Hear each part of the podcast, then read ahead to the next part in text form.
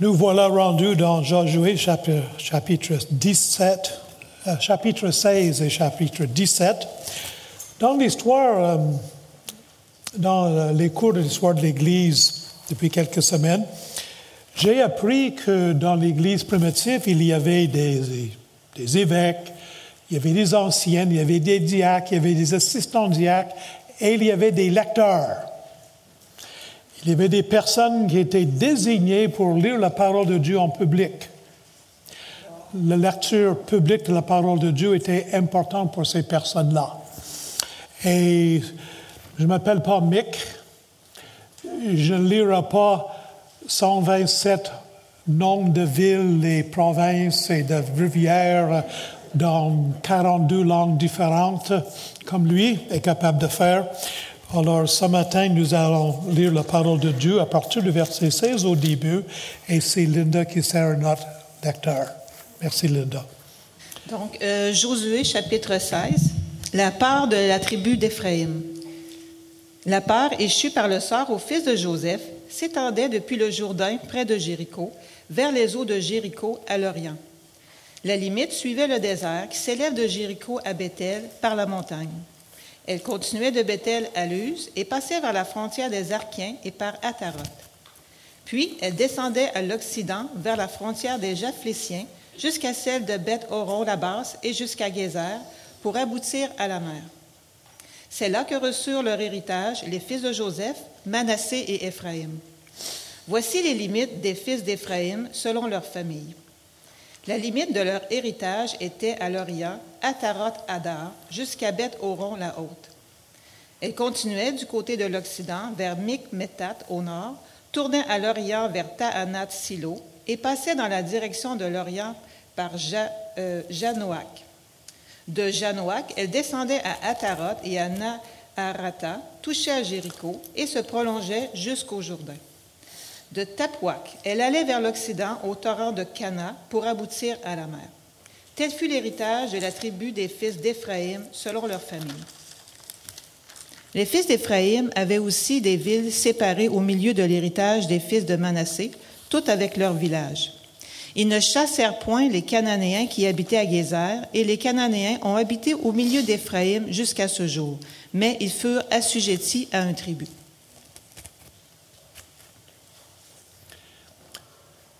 Merci, Linda. On voit sur la carte ici euh, la région de Ephraim, partir un peu de Jéricho dans le coin, partir au nord, Shiloh, Shechem, à l'est, dans ce territoire-là. Ce matin, nous allons euh, nous poser les questions D'abord, pourquoi étudier le livre de Josué? Pourquoi aller dans l'Ancien Testament? Et euh, nous allons regarder l'introduction à ces deux chapitres, 16 et 17. Nous allons regarder l'héritage d'Ephraïm, nous allons regarder l'héritage de Manassé. Nous allons regarder l'héritage des filles de Teslofshad. Nous allons regarder les griefs des tribus de Joseph et nous allons tirer des conclusions. Nous commençons par notre question pourquoi étudier le livre de Josué? Et j'ai emprunté euh, les clichés de Matthieu Caron ici. Ils sont à moi maintenant. Jésus a dit aux pharisiennes, au peuple religieux qui l'entourait dans Jean 5. Il dit, vous sondez les Écritures parce que vous pensez avoir en elles la vie éternelle. Ce sont elles qui rendent témoignage de moi. Puis je vous rappelle qu'à l'époque de Jésus, le Nouveau Testament n'était pas écrit et que Jésus, quand il a prononcé ces mots-là, parlait de l'Ancien Testament, puis il dit, l'Ancien Testament parle de moi. Dans Jean 5, 46, euh, Jésus dit, Car si vous croyez Moïse, vous me croirez aussi parce qu'il a écrit à mon sujet. Moïse, dit Jésus, a écrit à mon sujet. Dans Luc 24, 44, Jésus dit, Puis il leur dit, c'est là ce que je vous disais lorsque j'étais encore avec vous, qu'il fallait que s'accomplisse tout ce qui est écrit de moi dans la loi de Moïse, dans les prophètes et dans les psaumes. Et Jésus là fait référence aux trois divisions de l'Ancien Testament selon les Juifs, et il dit que tout l'Ancien Testament parle de lui. Maintenant, dans le contexte de Josué, n'oublions pas que l'Éternel avait sauvé le peuple d'Israël de l'esclavage en Égypte. Euh, L'Égypte, c'était la maison des esclaves. Et cela malgré toutes les embûches internes, euh, la réticence du peuple, euh, la rébellion et les embûches externes feront le peuple d'Égypte qui ne voulait pas qu'il parte, qu'il perde ses esclaves.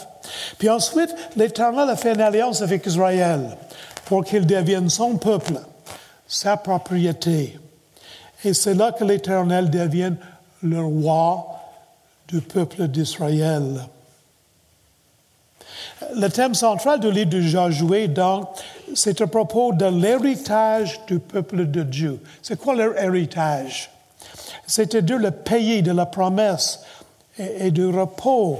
Euh, Abraham a reçu la promesse de Dieu, ce sera votre pays, pays c'est un jour, 400, 500 ans plus tard. Au commencement du livre de Josué jusqu'à la fin, Josué semble être le chef qui réussira à, mener le peuple de Dieu vers la possession de cet héritage. Mais cependant, à la fin du livre, entre Josué 13 et Josué 23, le narrateur reconnaît la présence d'un problème important. Josué est devenu vieux, avancé en âge. Le pays qui lui reste à conquérir est très grand et ne sera pas finalement complètement conquis. Parmi mes auteurs préférés, il y a l'auteur du livre de, de psaumes, sur le livre du psaume d'Eric Kidner. Et souvent, il va dire, un plus grand que David est ici. Il nous dit que ça parle de David, mais ça parle surtout du Christ. Et dans le livre de Josué, ça nous parle de Josué, mais Josué nous pointe vers le Christ.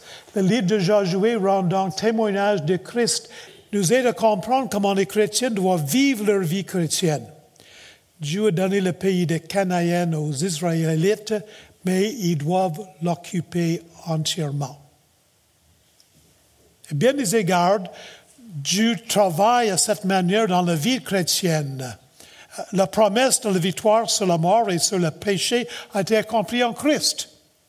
Donc, il n'y a personne ici qui fait des péchés. Hein? C'est accompli, ça c'est fini. Hein? Moi, c'est ça. Demandez à mon épouse, elle va vous dire que je ne pêche jamais. Non, euh, nous, nous, approprions cette réalité par notre vie chrétienne caractérisée par la foi et la repentance. Moi, j'ai besoin de me repentir assez souvent.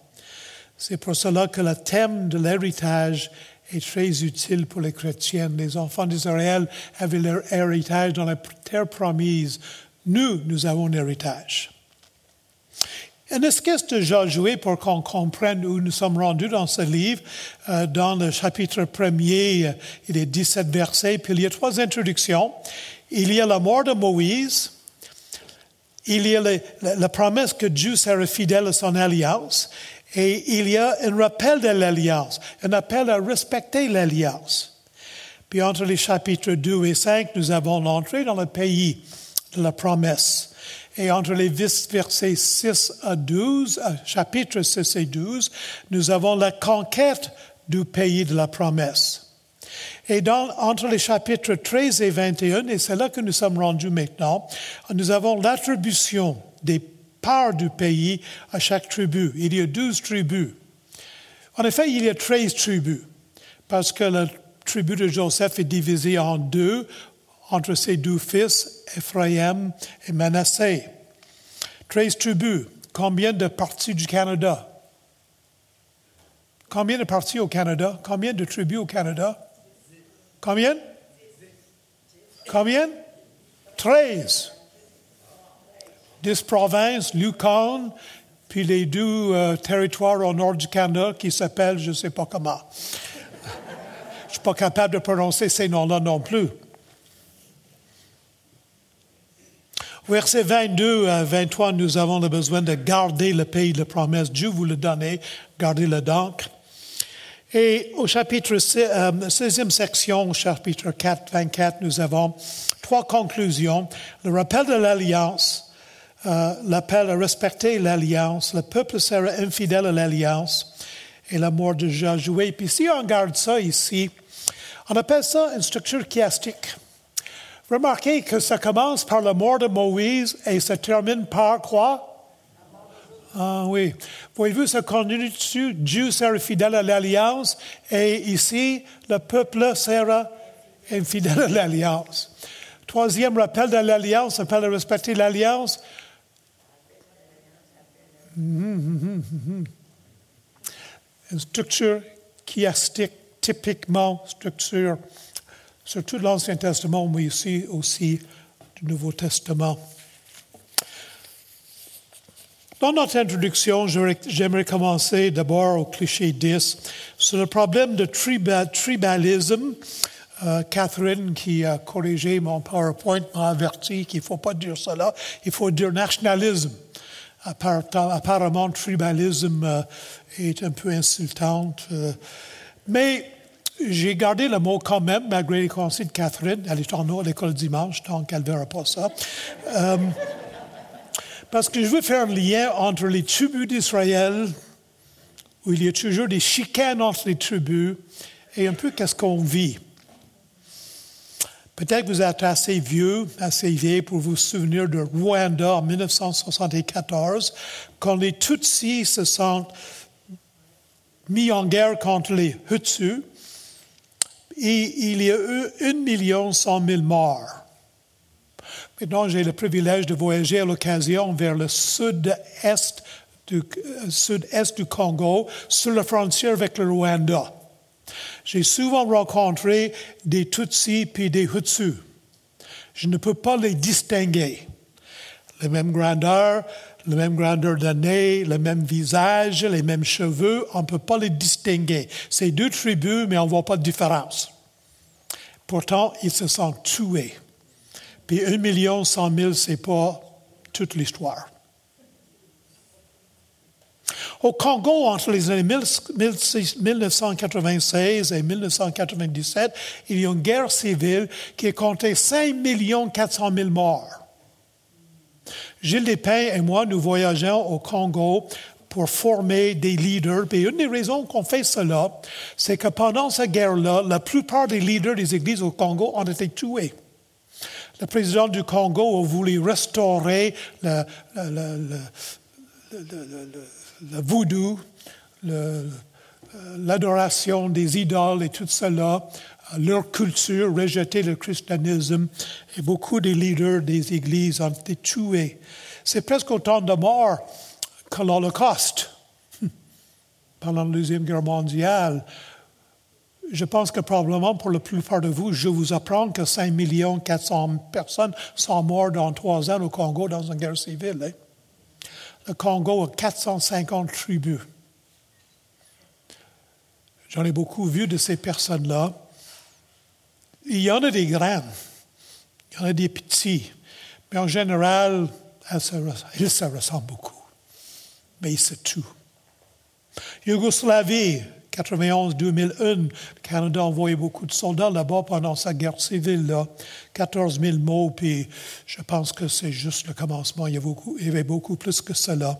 Entre les Serbes et les, la Bosnie, musulmans et chrétiennes probablement dans une mesure. Ah oui, tribalisme. Plus près de nous, nous dernièrement qu'aux États-Unis, le Texas a dit c'est assez, on va devenir notre propre pays. On va établir notre propre tribu. Puis ici au Canada, est-ce qu'on est d'abord un citoyen d'Alberta ou du Québec ou du Canada? Nous avons nos 13 tribus, nos 13 tribus au Canada, comme il y avait 13 tribus en Israël. Problème de tribalisme. Maintenant, si on regarde ici sur l'écran, vous allez voir euh, euh, les enfants, j'espère que vous pouvez le voir. Euh, Jacob avait deux femmes, puis vraiment, il avait quatre femmes. Il avait problème d'infertilité chez ses femmes, jalousie. En passant, lorsqu'il y a plusieurs femmes dans un mariage, dans ces cultures-là, c'est toujours la guerre. Les, fils de David se sont tués puis se sont trahis à cause qu'ils avaient des mères différentes. Toujours des rivalités terribles. Puis on voit ici sur l'écran que Léa, qui était la première femme de, de Nick en a parlé un peu de ça la semaine passée, Léa a eu des fils. Et normalement, vu qu'elle était la première épouse de David, ses fils devaient avoir la priorité. Alors, le premier-né, c'est Rouben. Mais Rouben était disqualifié. Après ça, il y avait Siméon, puis Siméon s'est disqualifié. Puis il y avait Lévi, puis Lévi s'est disqualifié. Puis il y a eu Judas, le quatrième, qui est devenu le leader. Léa a donné sa servante à Jacob avoir plusieurs autres, avoir d'autres femmes. Rachel a donné sa servante à Jacob pour avoir d'autres femmes, donc il a par avoir quatre femmes. Puis Rachel a eu son premier fils qui était Joseph, et ça dans le sens un premier-né, puis après ça Benjamin. Rappelons-nous de cela. Léa, Judas, Rachel, Joseph. Maintenant, Léa était la première épouse de Jacob. Et Jacob l'aimait moins. Il avait été trompé. Il pensait se marier avec Rachel, puis il a fini avec Léa dans les circonstances. Peut-être que vous vous souvenez de l'histoire. Mais Léa a quand même euh, été le choix de Dieu pour Jacob. Je suis convaincu de cela. Elle était enterrée, elle, dans la place d'honneur, dans la caverne de Macpéla, là où étaient enterrés Abraham, Isaac avec leurs épouses et, même, si je comprends bien, Jacob. Rachel était la deuxième épouse de Jacob. Elle était peut-être plus belle, plus jeune, plus, désirable. Elle était la préférée de Jacob, mais pas nécessairement celle que Dieu avait choisie pour Jacob. Elle est enterrée quelque part sur le chemin, probablement pas loin de Bethléem, pas dans la place d'honneur. Et Roubaix était le premier-né des fils de Jacob, mais il était disqualifié de sa place en tant que premier-né à cause de son immoralité. Jacob a écrit, lorsque Jacob a béni tous ses fils en, Genèse 49, Roubaix, toi mon premier-né, ma force, les prémices de ma vigueur, supérieur en dignité et supérieur en puissance, impétueux comme les autres, tu n'auras pas la prééminence car tu es monté sur la couche de ton père, tu as souillé ma couche en y montant. On se souvient que Rouben est allé déshonorer son père en couchant avec sa femme, avec la femme de Jacob. C'est horrible dans nos pensées à nous, c'est encore plus horrible dans la pensée de ces personnes-là, parce que faire cela, c'était un signe qu'on voulait prendre la place de son père. Hein? Bonhomme, tasse-toi le petit vieux, c'est moi qui vais régner à ta place je prends ta femme. Simon Lévi, les deuxièmes après Rouben, euh, était le deuxième, troisième fils de Jacob. Et ils ont été disqualifiés de leur proposition en tant que premier-né à cause de leur violence. Leur fille, leur, leur sœur Diane, Diana a été déshonorée, séduite par des habitants du pays, puis eux, ils les ont joué un tour, je n'ai pas le détail, puis ils ont tué un village au complet. Ils ont apporté de l'opprobre sur toute la famille, de l'opprobre sur toute la famille de Jacob, et, ont mis en danger la vie de toute la famille à cause de cette violence-là. Puis Jacob va écrire lors de sa bénédiction, leurs glaives sont des instruments de violence que mon esprit n'a su point à leur ressembler, car dans leur colère, ils ont tué des hommes, et dans leur méchanceté, ils ont coupé les jarrets des taureaux. Maudite soit leur colère, car elle est violente, et eux sont disqualifiés. Joseph, le premier-né de Rachel, avait sauvé son peuple, envoyé d'Égypte, préparé le chemin pour que le, la blé, pour que le peuple soit délivré pendant sept ans de famine. Année de famine. Euh, les descendants de Joseph pensaient que le leadership leur revenait. Jacob avait béni Joseph. Genèse 49 encore. Joseph est le rejeton d'un arbre fertile. Le rejeton d'un arbre fertile près d'une source. Les branches s'élèvent au-dessus de la muraille. Ils l'ont provoqué, ils ont lancé des traits. Les archers l'ont poursuivi de leur haine, combien qu'il a souffert au début de sa vie. Mais son arc est demeuré ferme et ses mains ont été fortifiées par les mains du puissant de Jacob. Il était, il était ainsi devenu le berger, le rocher d'Israël. Donc on voit que Jacob a une place importante dans le cœur de Jacob. Mais Judas, quatrième fils de Léa, qui remplace Rouben, Simeon et Lévi, il est le choix de Jacob pour conduire son peuple. Euh, Jacob avait prophétisé, Judas, tu recevras les hommages de tes frères, ta main sera sur le nuque de tes ennemis, les fils de ton père se prosterneront devant toi. Judas est un jeune lion. Le sceptre, signe de régner, le sceptre ne s'éloignera point de Judas, ni le bâton souverain d'entre ses pieds, jusqu'à ce que vienne le Shiloh et que le peuple lui obéisse, ce qui pointe à Jésus-Christ. Dans Psaume 78, un long psaume, il y a trois versets intéressants. Il, parlant de Yahweh, l'Éternel, frappa ses adversaires en fuite, il les couvrit d'un opprobre éternel. Cependant, il rejeta la tente de Joseph et ne choisit point le tribu d'Éphraïm, descendu, le fils de Joseph. Il préféra le tribu de Juda, la montagne de Sion, Jérusalem, qu'il aimait. Donc, il a toujours eu de la rivalité entre les tribus, et surtout entre Ephraim et Juda. Mais David était de Juda. Souvenez-vous quand le royaume était divisé, Salomon est mort, son fils fait le fou, écoute pas des bons conseils. Jéroboam devient le roi de dix tribus du nord. David, euh, le fils de David, descendant de David, demeure le, roi des deux tribus du sud. Mais Jéroboam était d'Éphraïm. Hmm? Et les conflits entre Joseph et ses frères avaient débuté très tôt dans l'histoire du peuple de Dieu. La division entre les dix tribus du nord, les deux, tribus du sud, a surtout été causée par la rivalité entre Ephraim et Judas. Et n'oublions pas que Jésus est le lion de Ephraim, de Judas.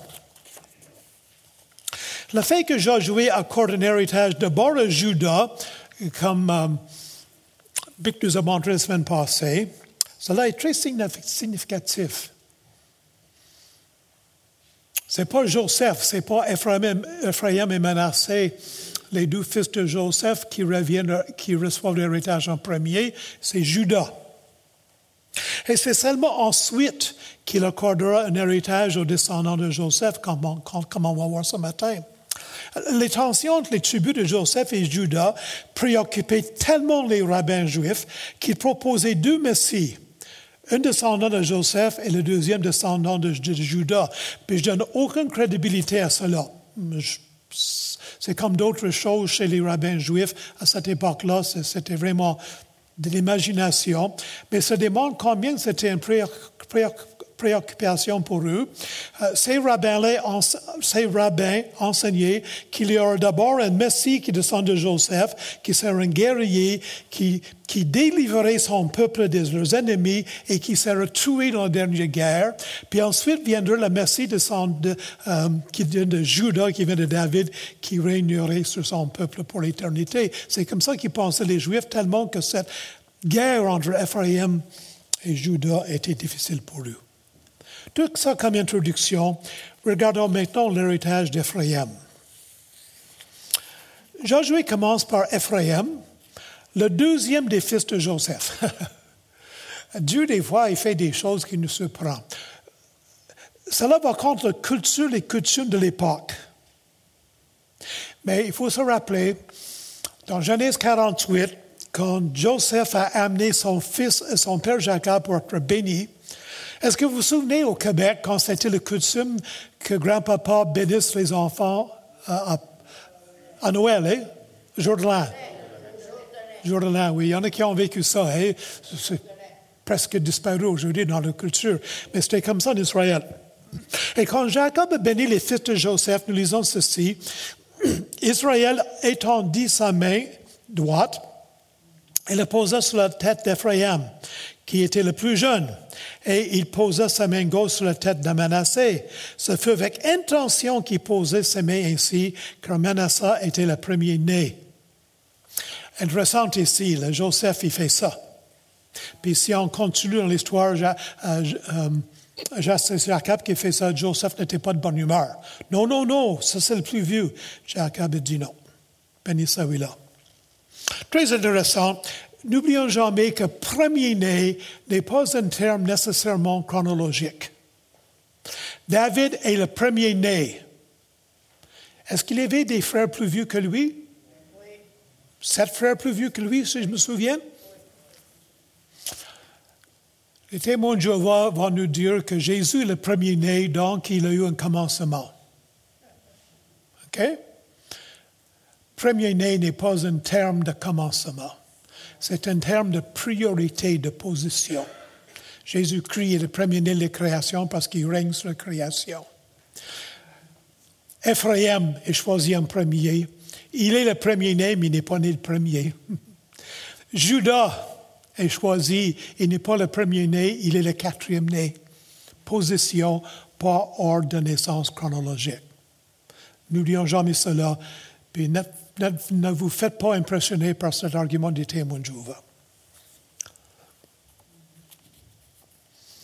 On voit ici sur la carte euh, la région ici d'Ephraïm. Qu'est-ce que j'ai fait? Voilà. Euh, Ephraim qui est ici, vraiment au milieu, au milieu d'Israël ici. On voit Shiloh, très important.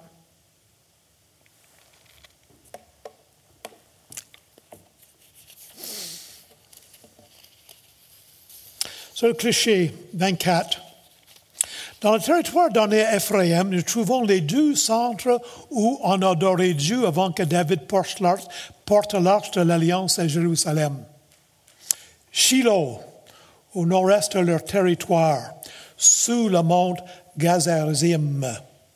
Et Sichem, très ancienne ville mentionnée dans les lettres trouvées en Égypte.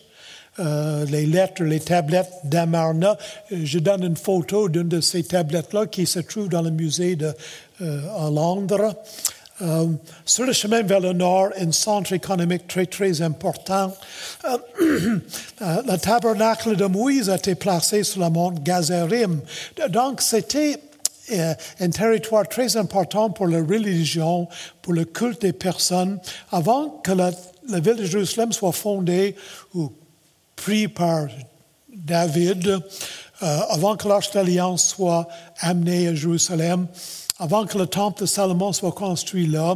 Le centre d'adoration, le tabernacle, c'était dans le territoire d'Éphraïm, dans ces villes-là. Euh, euh, j'ai dit, le tabernacle de Moïse a été placé sur le mont Gazarim, près de ces deux villes, pendant 260 ans. Et Sikhem est devenu la capitale du royaume du Nord lorsque le pays fut divisé sous Jéroboam après le règne de Salomon. Les Samaritains de Jésus adoraient Dieu sur le mont Gazarim. Vous souvenez-vous que la femme de Samarie a dit à Jésus, euh, vous, vous adorez Jérusalem, nous, nous adorons sur cette montagne. Vous souvenez-vous de cette histoire-là? Mais il parle de cette montagne-là qui est dans le territoire d'Éphraïm.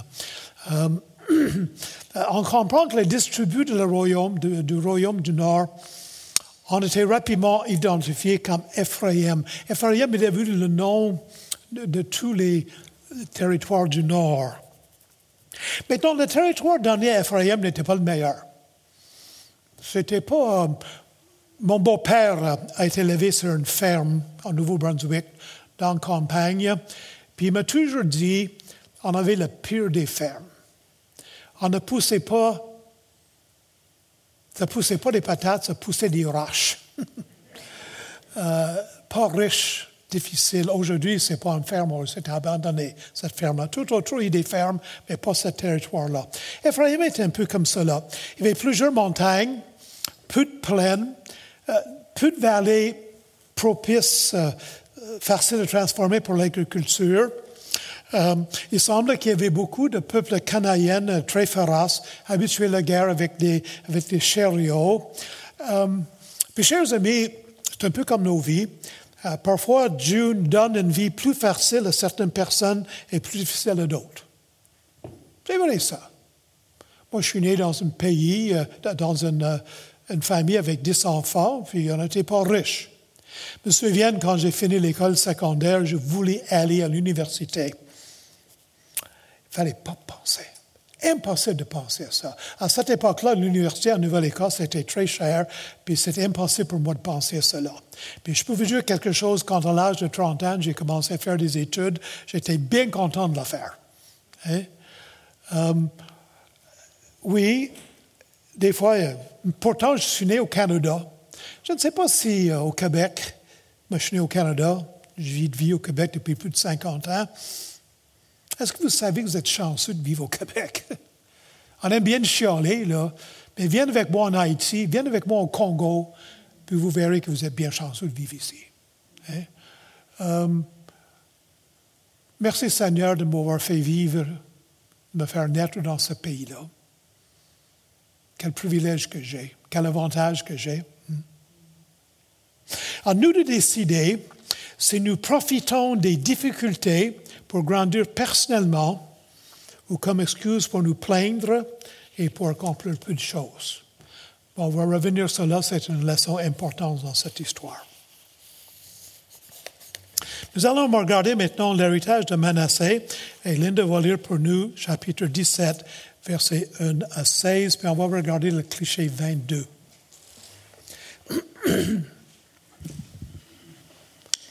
la part de la demi-tribu de Manassé. 22. Merci. Une part échut aussi par le sort à la tribu de Manassé, car il était le premier-né de Joseph. Makir, premier-né de Manassé et père de Galaad, avait eu Galaad, et Bazan parce qu'il était un homme de guerre.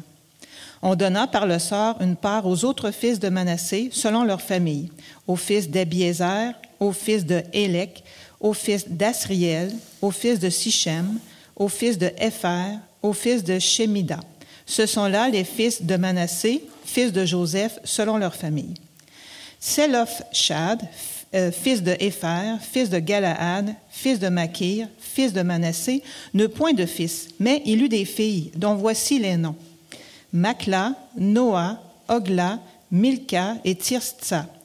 Elles se présentèrent euh, devant le sacrificateur Éléazar, devant Josué, fils de Nun, et devant les princes, en disant L'Éternel a commandé à Moïse de nous donner un héritage parmi nos frères. Et on leur donna, selon l'ordre de l'Éternel, un héritage parmi les frères de leur père. Il échut dix portions à Manassé, outre le pays de Galaad et de Bassan, qui est de l'autre côté du Jourdain. Car les filles de Manassé eurent un héritage parmi ses fils et le pays de Galaad fut pour les autres fils de Manassé. Merci.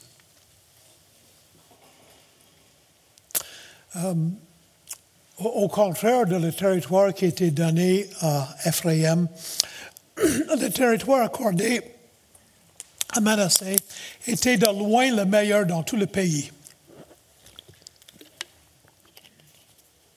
Beaucoup de sources d'eau, environ 1300 000 carrés, ou pour ceux qui sont plus jeunes que moi, euh, environ 3400 kilomètres carrés, donc un vaste territoire, s'étendait du Jourdain jusqu'à la Méditerranée. Le mont Carmel est situé dans ce territoire seulement 5 kilomètres de la mer. Vous vous souvenez de l'histoire d'Élie euh, qui était sur mont Carmel et euh, la, bataille entre Dieu Yahweh, puis, puis les Baal et tout cela. Cette région est connue pour sa diversité de fleurs, d'arbres, d'oiseaux, ainsi pour la richesse de la terre agricole. On y trouve la vallée d'Armageddon, ou Megiddo, endroit où il y a beaucoup de batailles se sont déroulées. Et si vous lisez l'Apocalypse, vous allez voir, euh, semblerait-il, une autre guerre qui va avoir lieu à Armageddon. On n'ira pas dans l'escologie ce matin.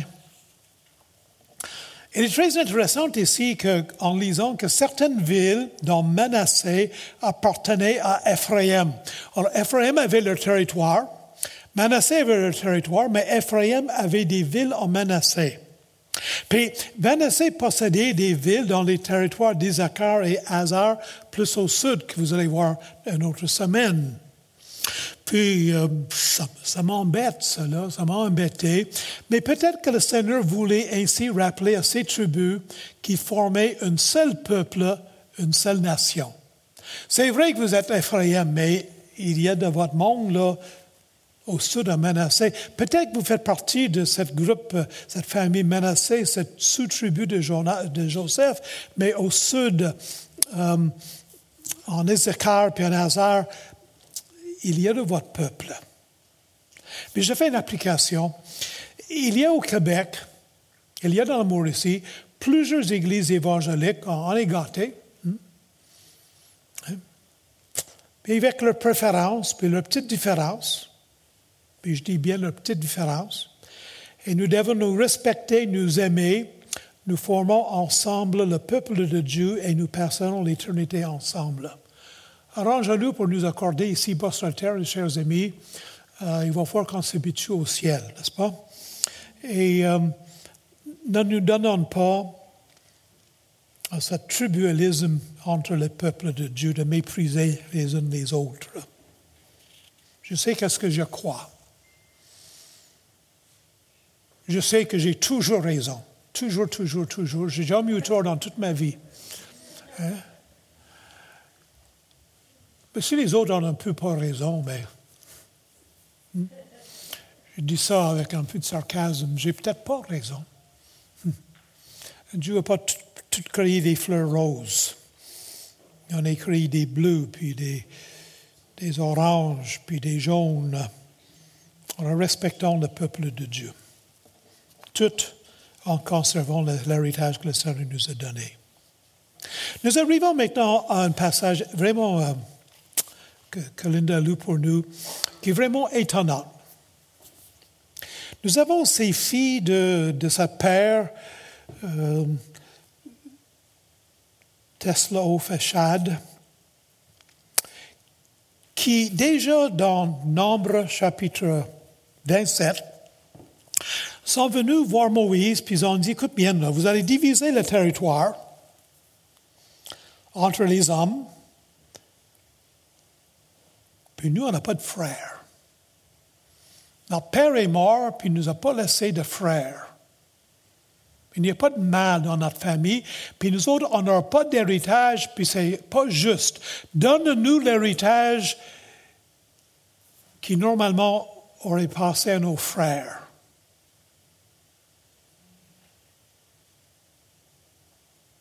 Dans cette culture-là, comment que des femmes ont pu oser dire ça, Moïse? Puis là, Quelques années plus tard, ils viennent voir Josué puis ils répètent la même chose. Maintenant, pour Dieu, chez 31, euh, c'était très important que les terres demeurent dans l'héritage de chaque famille. On a beaucoup vu ça lorsque nous avons vu ensemble le livre de Ruth. Dieu ne voulait pas que toutes les terres finissent par appartenir à quelques familles très riches.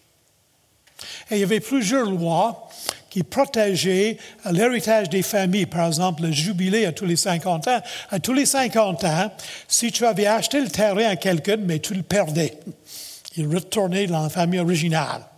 Si tu étais esclave, tu étais libéré à le jubilé à tous les 50 ans. Puis il y avait la loi du Goël que nous avons vu dans l'île de Ruth où, euh, euh, bon, mon Alzheimer encore, Boaz.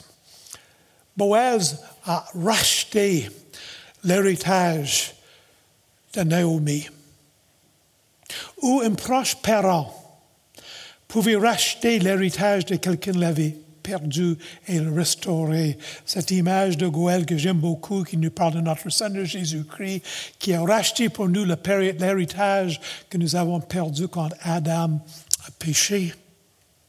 Donc, il y avait des lois qui protégeaient l'héritage des familles pour qu'il n'y ait pas des familles très pauvres et des familles très riches dans le pays. Il y avait aussi un danger que le nom d'une famille disparaisse de l'histoire du peuple d'Israël. C'était, euh, c'était quelque chose. mon père a eu sept fils et trois filles, puis à un moment donné, il n'y avait pas beaucoup de petits-fils. En effet, moi, j'ai beaucoup de nièces et de nièces. J'ai très peu de neveux. À un moment donné, mon fils était le seul descendant normal de mon père. Puis il vivait au Québec. Puis mon père, comment je peux vous dire ça? Il appréciait moins le Québec. puis, puis Dan est francophone. Tu comprends bien, là? Puis que son seul fils petit-fils soit francophone, mon père, là, il a beaucoup, il a, il a à beaucoup aimer mon fils, mais c'était, c'était un choc, disons, au début, surtout au début. Um, mais mon père était content qu'enfin le nom virgin, qui est très rare, allez sur l'Internet, vous allez voir qu'il n'y a pas beaucoup de virgins, um, allait disparaître. Tu comprends, là? Puis, c'était un danger en Israël. Pour Israël, c'est encore beaucoup plus important pour nous que, l'héritage, que le nom de famille ne disparaisse pas. Ces filles pouvaient perdre l'héritage puis vivre la pauvreté. Mais dans certaines personnes pensent que le Dieu de l'Ancien Testament, les lois de l'Ancien Testament méprisent, méprisaient les femmes. Et il est vrai que le premier-né héritait d'une double portion de son père. S'il avait cinq enfants, on divisait l'héritage en six. Puis le premier-né avait deux portions. Mais ce privilège était accompagné par le devoir, parmi d'autres choses, de pourvoir aux besoins de ses sœurs qui n'étaient pas mariées. Il recevait une deuxième portion, mais pas juste pour lui, pour ceux qui en avaient besoin. Et, et le coutume de la dot, où euh, le, petit gars qui voulait marier la fille devait donner quelque chose au père, des fois beaucoup au père. Euh, mais c'est une protection pour les femmes contre le divorce, l'abus ou, ou, la mort de leur mari, parce que le dot restait entre les mains du père et revenait la fille si jamais son mari l'abandonnait ou mourait où il y avait des problèmes importants. Alors, c'était pour protéger la fille, la dot. Puis, je peux vous dire qu'au Congo, en ce moment, c'est un problème terrible, la dot, où euh, c'est abusé énormément euh, par les parents de la fille, et c'est pour les enrichir, c'est pas pour protéger la fille plus tard. Une bonne coutume est devenue quelque chose de mauvaise. Ici, Josué respecte la décision de Moïse, qui avait donné la loi au peuple, donc Moïse qui donne la loi, Moïse dit que ces femmes devenaient, dans l'absence des frères, qui normalement auraient pourvu leurs besoins, l'héritier des terres qui revenaient à leur père. L'Ancien Testament n'est pas misogène de tout, de tout. On arrive maintenant au grief des enfants de Joseph. Puis nous allons demander à Linda de lire pour nous les versets 14 à 18, s'il vous plaît, Linda. On va manquer du temps. Chapitre 17, versets 14 à 18. Les fils de Joseph parlèrent à Josué et dirent Pourquoi nous as-tu donné en héritage un seul lot, une seule part, tandis que nous formons un peuple nombreux et que l'Éternel nous a bénis jusqu'à présent Josué leur dit si vous êtes un peuple nombreux, montez à la forêt et vous l'abattrez pour vous y faire de la place dans le pays des Phérésiens et des Réphaïm, puisque la montagne d'Éphraïm est trop étroite pour vous. Les fils de Joseph dirent, La montagne ne nous suffira pas. Il y a des chars de fer chez tous les Cananéens qui habitent la vallée, chez ceux qui sont à Beth-Shean et dans les villes de son ressort, et chez ceux qui sont dans la vallée de Gisréel. Josué dit à la maison de Joseph, à Ephraïm et à Manassé, Vous êtes un peuple nombreux et votre force est grande. Vous n'aurez pas un simple lot. mais vous aurez la montagne, car c'est une forêt que vous abattrez et dont les issues seront à vous, et vous chasserez les Cananéens malgré leurs chars de fer et malgré leurs forces. Merci. Bien, ici, Manassé et les deux descendants de Joseph ici, ils se réunissent pour rencontrer Josué puis pour se plaindre de territoire. Bon, ils prétendent, John est un peuple très nombreux. Ils disent qu'ils ont reçu un seul lot qui est trop petit pour eux autres. Ils ne sont pas contents du travail colossal qu'elle représente la coupe des arbres à travers les montagnes pour créer des terres agricoles. N'oublions pas que les vignes poussent mieux sur montagnes. Hein? Il reproche le fait que la vallée héberge des ennemis féroces avec des chariots de guerre.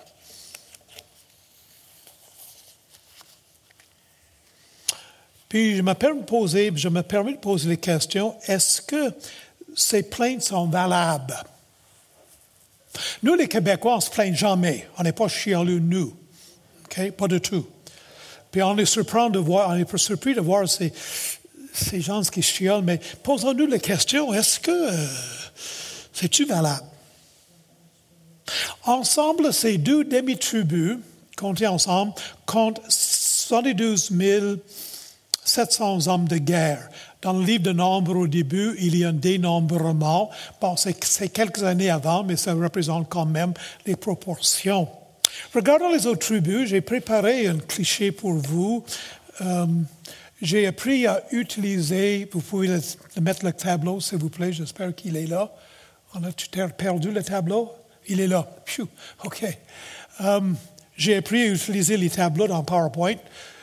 Um, bon, Ruben, 46 000, Simeon. Judas, 74 000. Combien d'ensemble forment Ephraim et Manassé? C'en 12, moins que Judas. Puis il n'y a pas tellement de différence que ça. Dan, 72 000. 62 000. Hmm. Est-ce qu'il y avait une si grande différence que ça entre le nombre de personnes en Ephraim et Manassé, puis par exemple Judas, puis Dan? Ça se peut-tu qu'ils ont exagéré? Ça se peut-tu qu'on fait ça lorsqu'on chiale?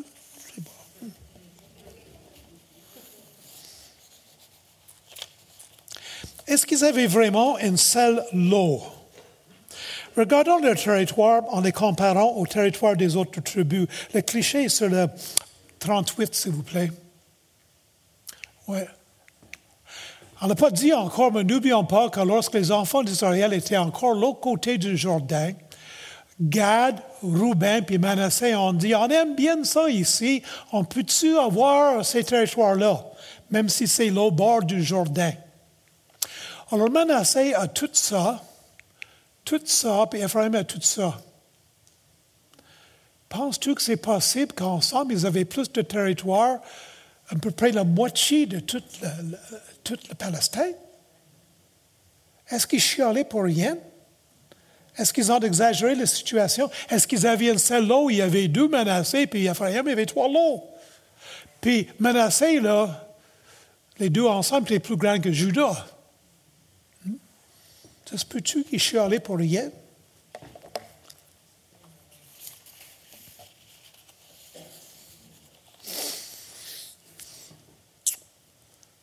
Chez 39, en se plaignant qu'il fallait couper les arbres à travers les montagnes, est-ce qu'il démontrait un peu de paresse?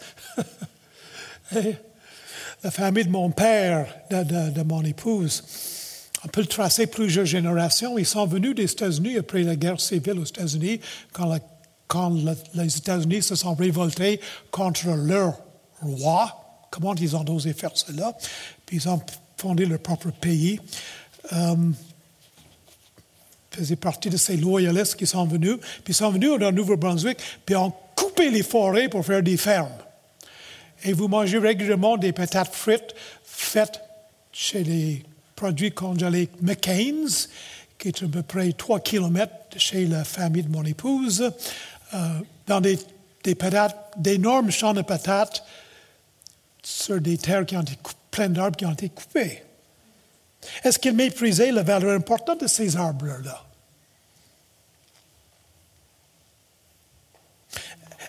En se plaignant des armées de leurs ennemis dans les vallées, est-ce qu'ils démontraient un manque de courage un petit peu?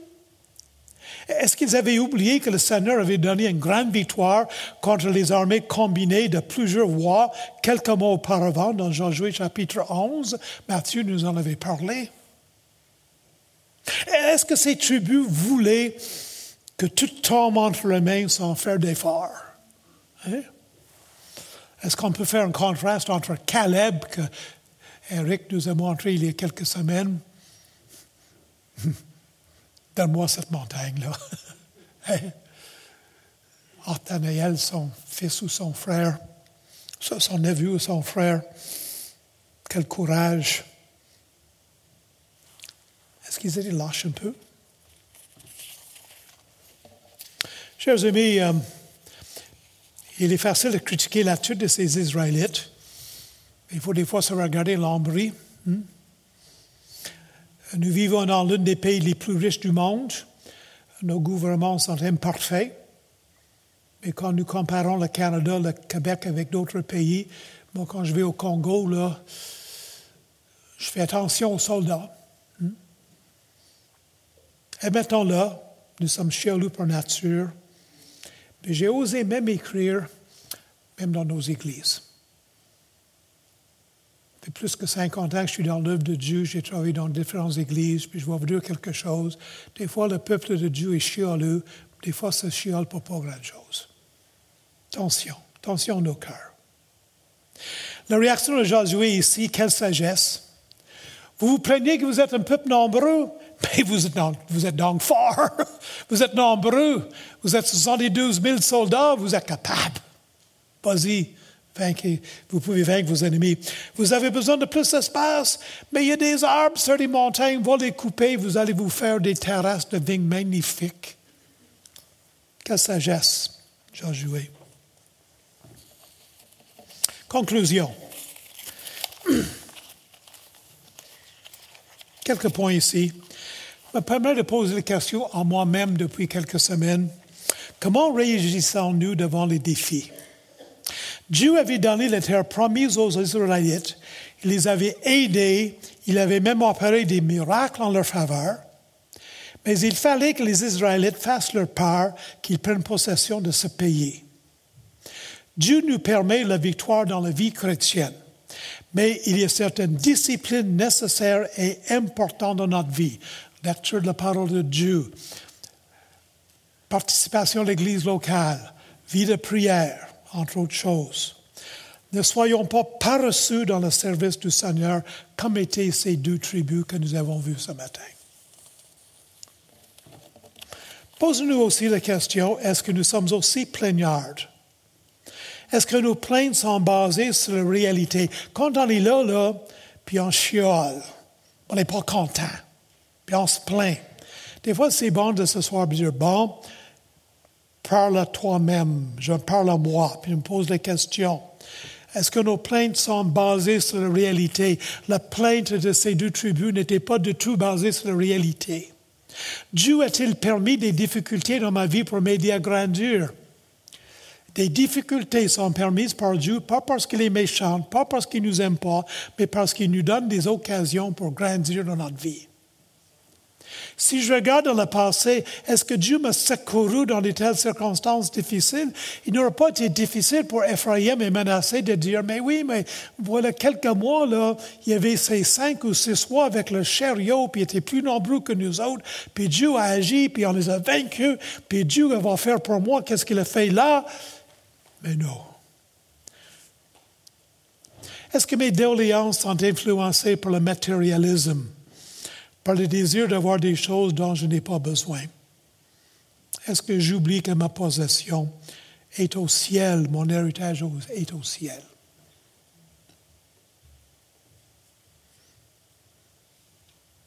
Remarquez la place des femmes dans le livre de Josué.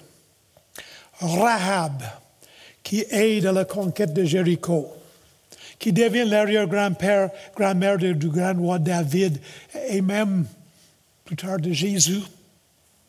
Cette fille de Caleb, qu'il n'est pas gêné de demander des ressources importantes. Il ne faut pas sous-estimer ici l'importance des sources d'eau dans ce pays qui connaît souvent la sécheresse. Et ces filles de cet homme de Chad qui confrontent Moïse et ensuite qui confrontent Josué et qui reçoivent ce qu'elles demandent. L'Ancien Testament, Dieu lui-même, n'est pas misogyne, n'est pas contre les femmes. Faites-vous pas dire ça. Remarquez ici l'intégrité de Josué. Josué est de quelle tribu? Est-ce qu'il vient de Roubaix? Est-ce qu'il vient de. Euh, est-ce qu'il vient de Judas? Est-ce qu'il vient de. Je sais pas, de quelle tribu qu'il vient Josué? Lequel? Oui, qui qui dit ça? C'est toi. Tu as raison. Il vient d'Ephraïm. Tu imagines, tu, Manassé et Ephraim, ils viennent ensemble et disent Hey, Joseph, c'est toute notre gang, là. On va lui demander ça, c'est sûr qu'ils vont nous donner ça, là. il y en a des choses de notre côté, là. Hein? Sans doute, les membres de la tribu d'Ephraim pensaient que Josué donnerait des avantages aux personnes de sa propre tribu. C'est-tu comme ça ça marche au Québec? C'est-tu comme ça que ça marche euh, au Canada, aux États-Unis? Mais oui. C'est comme ça que ça s'est passé à l'époque. C'est comme ça que ça se passe aujourd'hui. Josué a démontré l'intégrité. Oh, que je l'aime pour ça. Si je, si je, me rappelle d'une leçon dans les semaines que nous avons passées dans le livre de Josué, c'est l'intégrité d'un leader. Et mon chers amis, vous êtes leader, mais démontrez l'intégrité. Et nous vivons dans un monde en manque d'intégrité, d'intégrité dans nos leaders. Et malheureusement, trop souvent, dans les leaders de nos églises. Oh, soyez des hommes, soyez des femmes d'intégrité. Josué, une démonstration de la fidélité de Dieu. Dieu avait promis ce pays à Abraham, à Isaac, à Jacob. Dieu a accompli sa promesse. Dieu accomplit toujours ses promesses. Et parfois, Dieu est moins pressé que nous. Mon épouse euh, vous dirait que je suis l'homme le plus patient du monde. Hein? Euh, apprenons la patience. La lettre aux Hébreux, au chapitre 11, nous enseigne que la patience est la marque d'une foi réelle. Si vous croyez vraiment en Dieu, vous allez démontrer la patience quand il est moins pressé que vous l'êtes. Enfin, nous aussi, nous avons la promesse d'une possession. N'oublions jamais cela. Mick nous en a parlé, Matthew nous en a parlé, je le répète parce que c'est important. Ne soyons pas trop, trop attachés à cette terre et à nos possessions. La vie en Égypte, le parcours le désert, c'était temporaire, c'était préliminaire, c'était pour préparer. Notre éternité au ciel dans la présence du Seigneur est d'une valeur infiniment plus importante que les quelques années ici-bas sur la terre. Est-ce que nos priorités, la manière dont nous passons notre temps, ce que nous faisons avec notre argent, est-ce que ça demande que nous nous préparons pour le ciel? Est-ce que c'est là notre plus grande priorité? Seigneur, merci pour Josué 16 et 17 pour les leçons que nous voyons pour nos vies. Puis on demande par ton Saint-Esprit que tu agisses en nous et que tu nous aides. Tu nous aides à mettre cela en pratique dans nos vies. Au nom de Jésus.